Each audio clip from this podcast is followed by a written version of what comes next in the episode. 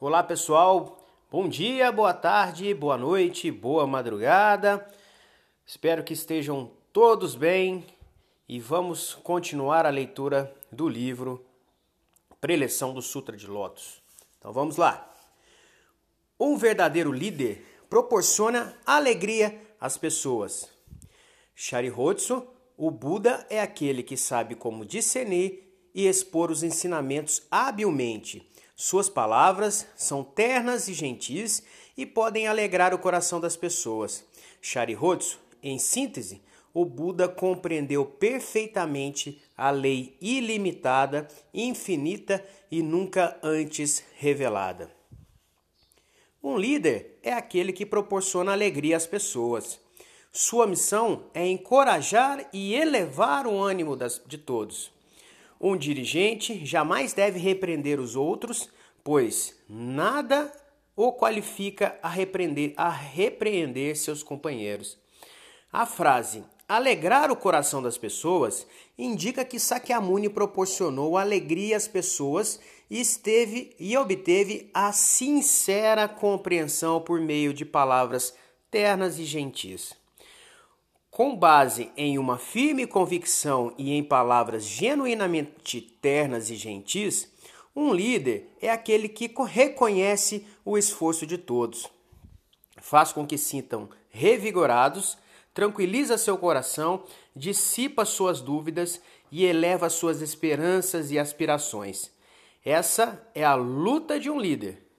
Aqueles que obrigam ou pressionam, ou pressionam os outros desqualificam-se como líderes e contrariam essa frase. De acordo com seu significado literal, essa passagem do capítulo Robem descreve a pregação dos ensinos, dos ensinos pré-sutra de Lotus feitas, feita por ele. Em outras palavras, refere-se à forma como Sakyamuni expôs vários ensinos para pessoas de capacidades diversas e com preocupações e sofrimentos diferentes a fim de levá-las a sentir alegria e conduzi-las à felicidade. Por exemplo, para aqueles preocupados com as opiniões dos outros e que se encontravam perdidos, ele ensinou a avançar por si, por si sós como o chifre de um rinoceronte. No entanto, explicou àqueles apegados a uma forma limitada de pensar que mesmo os tolos tornam-se sábios se se associarem e se aproximarem dos bons amigos. Além disso, Sakyamuni incentivou os que sofriam por causa da cobiça e da ganância a vencer seus desejos e direcionou aqueles que conduziam existências hedonistas a práticas ascéticas. Porém, advertiu os que realizavam exaustivas austeridades para que cessassem essas práticas dolorosas e buscassem o caminho do meio. Superficialmente, esses diferentes ensinos podem parecer contraditórios, mas, em cada caso, ele ensinou as pessoas, de acordo com as suas circunstâncias, como poderiam aprimorar sua vida, ao mesmo tempo em que alegrava o coração das pessoas, ajudava-as a avançar. O espírito de Sakyamuni, em quaisquer circunstâncias, era o mesmo. Os ensinos pré-sutra de Lotus consistem de muitos ensinos que ele expôs dessa forma. Com base nesses ensinos anteriores, no Sutra de Lotus, independente de seus ouvintes compreenderem profundamente, ele expôs a lei mística, o ensino que possibilita as pessoas tornarem-se felizes. Como o Buda expôs o Sutra de Lotus de acordo com a sua própria vontade, no começo, os ouvintes não podiam compreendê-lo facilmente. Na realidade, Sharihotsu estava tão incrédulo quando ouviu pela primeira vez o ensino do capítulo Robem de que todas as pessoas podem tornar-se Budas que chegou a pensar: Não será um, um demônio alegando ser o Buda, tentando molestar e confundir minha mente? Não podemos rir de Shairotsu. Dificilmente uma pessoa que ouve pela primeira vez o Nammyo Horenge Kyo compreende de imediato a grandiosidade deste budismo ou sente uma alegria genuína. Porém, com o tempo, todas as pessoas podem obter uma alegria insuperável por meio deste ensino. Elas podem atingir a maior das alegrias. Nesse sentido, a lei mística é o ensino que pode realmente alegrar o coração das pessoas. Do ponto de vista do budismo de Nichiren Daishonin, essa passagem significa que por intermédio do benefício do Goronzo, nossa vida torna-se repleta de alegria. Mesmo que tenhamos fé, não podemos evitar o sofrimento, a tristeza ou os aborrecimentos no curso da vida. Entretanto, pelo princípio do, dos desejos mudanos são iluminação, podemos manifestar infalivelmente um estado de alegria em nossa vida. Eis a grandiosidade do budismo de Nichiren Daishonin. Avançando com base na fé, podemos transformar definitivamente uma vida de sofrimentos em uma vida de grande alegria. Com relação à frase alegrar o coração das pessoas, Josei Toda, o segundo presidente da Soka Gakkai, disse: Quando praticamos devotadamente a fé por 10 anos, nossa vida torna-se realmente pura. Nossa pele, nossos olhos, nossas ações tornam-se puros e adquirem também dignidade. Este é o benefício do Goronzo. Quando isso ocorre, sentimos alegria no coração. Esse é o, é o significado de alegrar o coração das pessoas. As pessoas que atingiram essa condição de vida estão sempre radiantes, são felizes e estão sempre sorrindo. Se iniciarem algum negócio, com certeza prosperarão, pois a freguesia sempre pensará: já que tenho de comprar este produto, então comprarei daquela pessoa. Esse é o significado de alegrar o coração das pessoas. Uma pura alegria brota em profusão de uma vida polida pelo Daimoku. Indivíduos como esse que o Sr. Toda descreve são hábeis na arte de viver e fazem amizade até mesmo em situações de sofrimento. Encontram motivo para a alegria em quaisquer circunstâncias, por mais difíceis que sejam.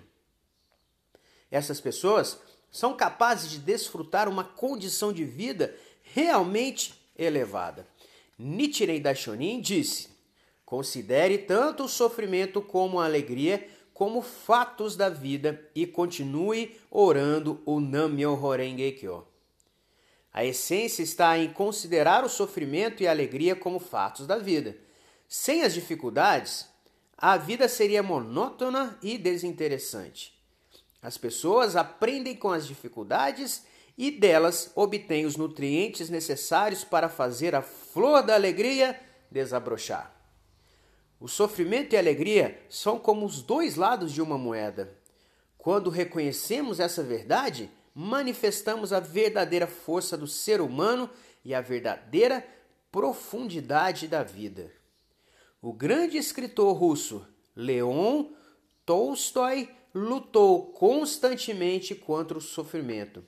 Mesmo quando foi excomungado pelas autoridades eclesiásticas, contemplou os acontecimentos com tranquilidade e equilíbrio.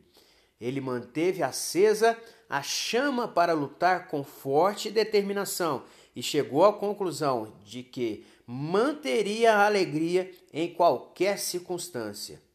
Alegre-se, alegre-se, o empreendimento da vida de uma pessoa, o, empreendimento da vida de uma pessoa, sua missão consiste em uma alegria. Alegre-se perante o sol, perante o céu, as estrelas, os campos, as árvores, os animais e os seres humanos.